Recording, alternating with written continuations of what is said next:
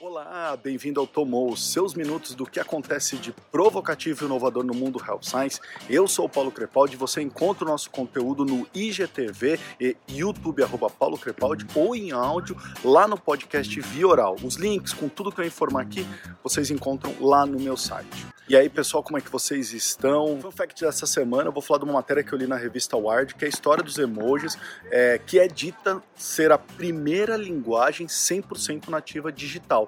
Ela foi criada por um artista japonês chamado, eu anotei aqui, ó, Shigetaka Kurita, tá? E foi só incorporado, isso lá em 1999, mas só foi incorporado em 2010 no sistema iOS é, da Apple e hoje todo mundo utiliza e se comunica ah, através dos emojis. É, para quem tiver com viagem marcada ou quando voltar e todo mundo puder viajar e você estiver em Nova York, dá uma passadinha lá no Museu de Arte Moderna, porque os primeiros emojis que esse artista criou estão lá expostos para que você possa ver. E tá aqui a imagem é, também dos 176 primeiros emojis criados é, por ele, tá?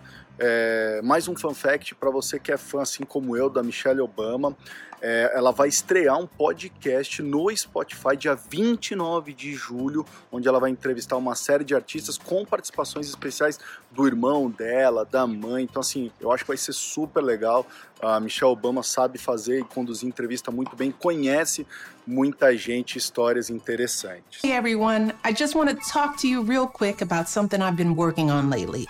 It's called the Michelle Obama Podcast. I can't wait for you to listen. Pessoal, vocês conhecem o My Endometriosis Team? Ele é tipo um site, portal é, que conecta mulheres é, que sofrem com endometriose. É, só um dado interessante, a UERJ calcula que são 6,5 mulheres é, no país que sofrem com endometriose. O que eu achei legal desse site é que ele conecta tanto pacientes, né, então mulheres, como profissionais da saúde, porque é difícil às vezes encontrar um especialista em endometriose na sua cidade, na sua região, às vezes você nem conhece um. É, então esse site tem ajudado muito isso, principalmente pensando agora na época de pandemia, que as pessoas estão evitando ir aos consultórios. Então essa é uma maneira fácil de que essas mulheres não sofram tanta dor e possam conhecer profissionais da saúde para ajudar é, nesse sofrimento aí. Eu vou deixar o link lá no meu site para vocês conhecerem esse projeto que é super legal e algumas indústrias farmacêuticas lá fora já estão fazendo parceria com esse site, tá bom? É, eu quero falar de outra coisa para vocês para encerrar o nosso bate-papo de hoje.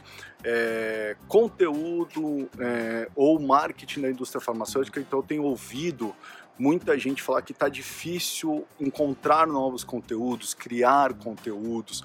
É, mas antes eu quero dar parabéns a todos vocês, porque eu tenho visto excelentes trabalhos, abordagens, é, lançamentos nessa era digital. Então, muita gente é, criando novidades, criando plataformas novas é, para atrair os profissionais da saúde, criar uma maneira engajadora de conteúdo. Mas o que eu não tenho visto é a, os times de marketing é, com parcerias com pessoas que são criadores de conteúdo. Então, às vezes, você tem lá é, um paciente que é um super criador de conteúdo, é, que faz coisas super legal nas redes sociais, em portais, e eu não tenho visto parcerias com esses criadores de conteúdos que podem trazer algo novo para vocês. É, médicos, gente, tem uma série de médicos que estão fazendo coisas super legais no Instagram, no Facebook, ou seja, também são criadores de conteúdos.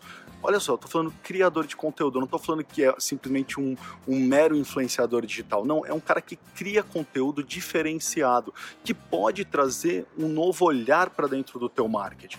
Então, que tal você procurar um criador de conteúdo é, para aquele seu tópico, para aquele seu produto ou para sua unidade de negócio? E então ter novidades em termos de marketing é, durante esse tempo é, que a gente está vivendo de buscar é, mudar um pouquinho esse panorama é, da indústria farmacêutica. Vou dar, Vou um, dar um exemplo. Se vocês acessarem agora o TikTok, vocês vão ver uma série de ginecologistas que abraçaram essa plataforma. Então, todo mundo sabe que o TikTok é uma plataforma de jovens adultos, tá? uma faixa, é, uma média de idade entre 27, 30 e poucos anos, mas tem um pouquinho de tudo, mas essa faixa de idade é a maioria. E os ginecologistas descobriram que essa é uma ótima plataforma para atingir os seus pacientes.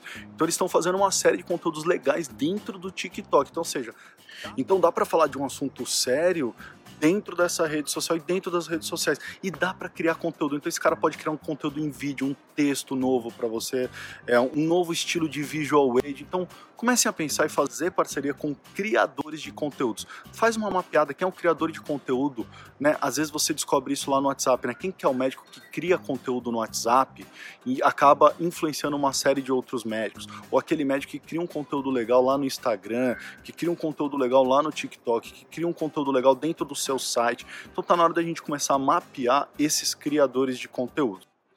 É isso aí, ficamos por aqui todas as segundas de manhã. Mandem mensagens, comentem o que vocês querem ouvir. E aí? Tomou?